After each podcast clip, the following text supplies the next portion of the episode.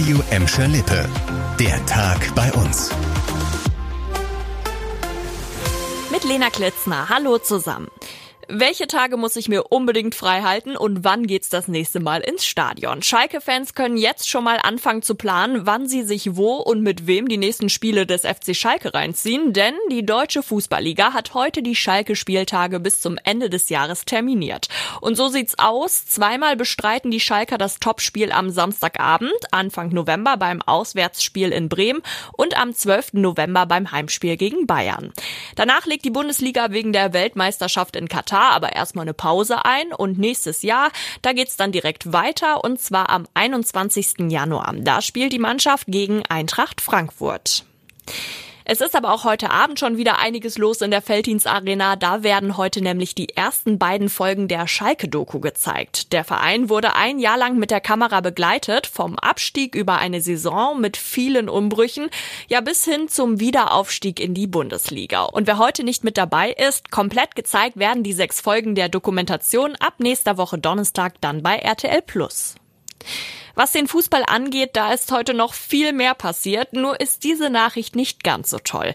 Gelsenkirchen wird nicht der Spielort für die Frauenfußball-WM 2027 sein. Das steht seit heute fest. Der Deutsche Fußballbund hat jetzt nämlich unter den sieben deutschen Bewerberstädten die vier Städte ausgewählt, die bei der Bewerbung um die Austragung der Frauen-WM 2027 mit ins Rennen gehen. Gelsenkirchen ist raus, für die Städte Dortmund, Duisburg, Düsseldorf und Köln besteht weiter die Chance. Die Stadt findet das natürlich gar nicht cool, denn nach dem Fußballsommermärchen der Weltmeisterschaft 2006 und der nächsten Europameisterschaft in knapp zwei Jahren sollte 2027 noch ein großes Fußballfest in Gelsenkirchen starten. Damit wir jetzt aber alle mit einem guten Gefühl ins Wochenende starten können, gibt's noch was Positives. Zumindest für Gladbeck und Gelsenkirchen. In NRW sind im ersten Halbjahr dieses Jahres viel weniger Firmenpleite gegangen. Das meldet das Statistische Landesamt NRW. Das trifft auch auf Gladbeck und Gelsenkirchen zu.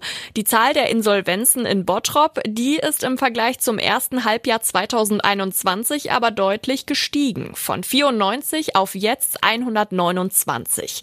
In ganz NRW melden die Landesstatistiker einen Rückgang von knapp 16 Prozent.